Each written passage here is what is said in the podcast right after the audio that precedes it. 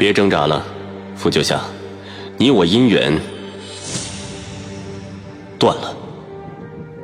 只要没有回到五百年后，这姻缘就还有救。回到过去，找回当初爱上彼此的初衷。欢迎您收听精品仙侠剧《河离》，演播：一颗小青藤，司徒小魏，后期制作：咕咚。第八十二集，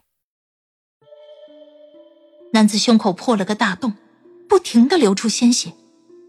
他在地上抽搐，然后双眼失去光芒，停止了所有的动作。过了今晚。他或许也会被邪祟挂在外面的墙上，会成为邪祟对修仙者的侮辱。细说告诉过我不死城的情况，我也看见了巨墙之上的尸首，城墙脚下的白骨。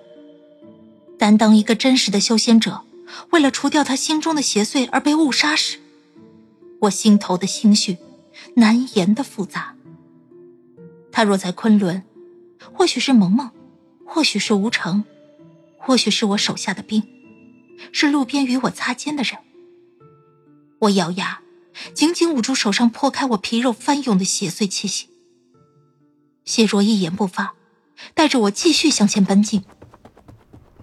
前面，不死城的内城墙越来越近。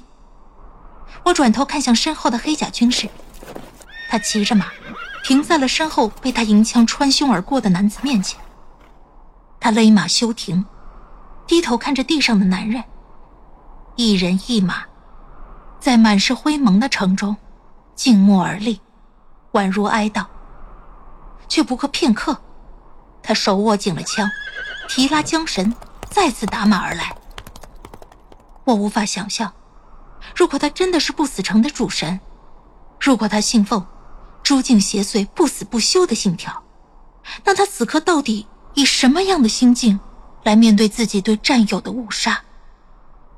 这不是第一次了吧？对他而言，或许也不会是最后一次。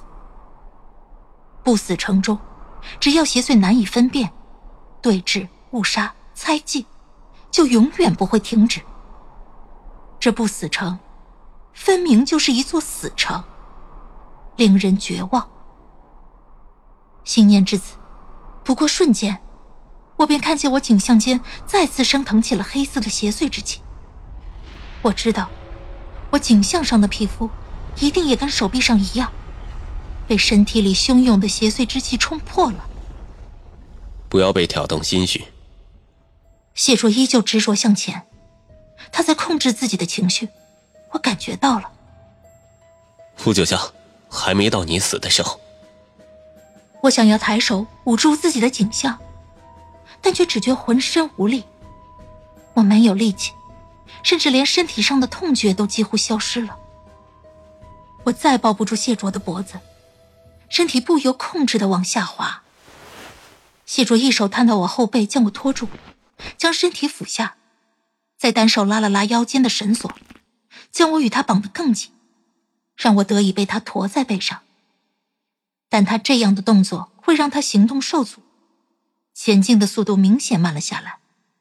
此时，若是再有邪祟袭击，带着这样的我，细说很难施展开来。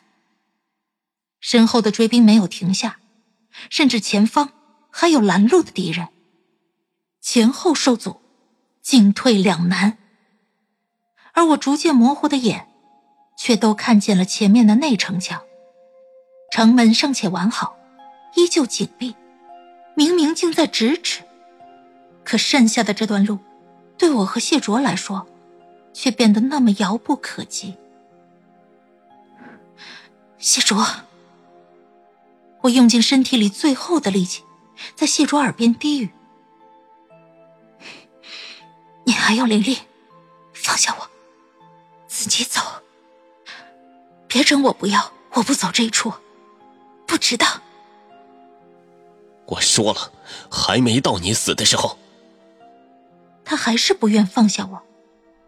身后，铺天盖地的邪祟之气越来越近，前方，拦路冲出来的人也已经可以看见。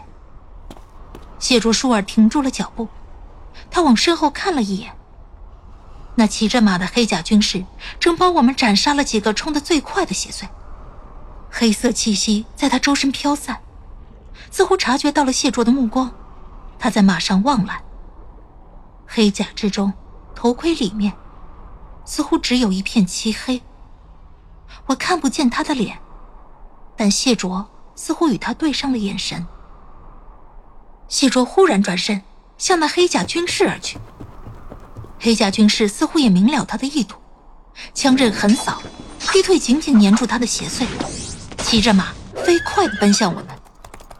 我看出了谢卓的意图，咬牙开口：“万一……赌一把。”谢卓带着这样的我，是绝技不可能突围的。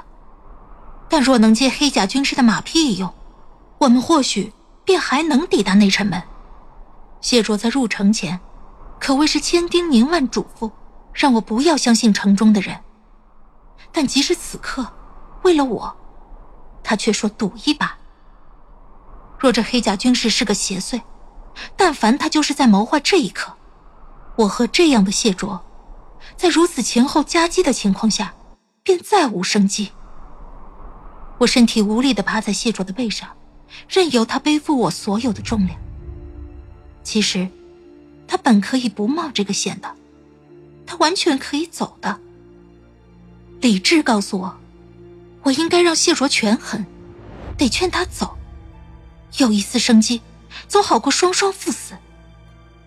但在他坚定的带着我走向未知的选择之时，不知为何，我却有一种莫名的心安，好像他在用行动告诉我，不管前面是什么修罗炼狱。他也会随我一同踏破。很奇怪，在邪祟叫嚣、黑气升腾的这一幕里，我贴着谢卓，却仿佛听到了一个安静又温和的声音。这声音不停的在我耳边吟诵着一句话：“愿许良人执手同执手同行，朝朝朝朝暮暮，白首不离，白首不离。”我想了很久。想起了五百年前，红烛光里，谢卓与我相对而坐，我们握着对方的手，轻声诉说着这句誓言。只是后来时间过得太久，久到没有今天，我几乎都要将这句誓言忘记了。我所有的力气，只够收拢指尖。我在他背后，抓住他的衣裳。谢卓面前，黑色的马。已经裹挟着风飞驰而来。我看着面前手持银枪的黑甲军士，像是看着一个审判，只是心绪已然平静。亲爱的听众朋友，本集已播讲完毕，感谢您的收听，欢迎订阅，我们精彩继续。